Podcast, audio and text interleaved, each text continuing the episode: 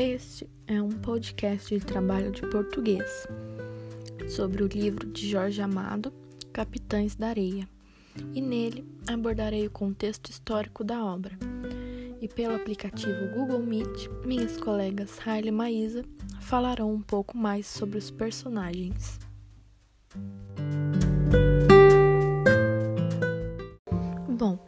Capitães da Areia é um romance de 1937, do famoso escritor brasileiro Jorge Amado. O livro retrata a vida de um grupo de crianças abandonadas, as quais lutam e roubam para sobreviver na cidade de Salvador, na Bahia. A obra de Jorge Amado está inserida na segunda fase do modernismo, quando a literatura passa a focar nas questões sociais. O grupo se chama Capitães da Areia e reage ao meio em que está exposto. Diante da fome e do abandono, eles roubam. E, devido à repressão e à tortura policial, se organizam em uma gangue violenta pelas ruas de Salvador. O cenário do romance é uma Bahia dividida entre pobres da cidade baixa e ricos da cidade alta. Esse contraste é percebido em todo o livro mas principalmente na parte onde fala sobre a epidemia de varíola que varreu a cidade.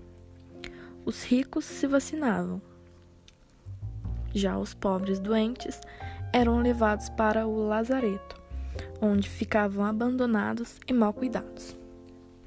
A questão da falta de oportunidades e da desigualdade social, como pioneiro da violência, é abordada em todo o romance. Tais temas políticos são tão presentes que ele chegou a ser proibido e queimado em praça pública durante o regime novo. Bônus: quer cinco motivos para ler Capitães da Areia? Então lá vai. Primeiro, o livro é curto, escrito de maneira ágil e de fácil entendimento. Segundo, as belas ou nem tão belas reflexões trazidas pelo autor. Terceiro, a relação entre os personagens e suas lutas pela sobrevivência. Quarto, o otimismo contagiante em cada capítulo. E quinto, o retrato social da Bahia na época. Espero que tenham gostado e até breve!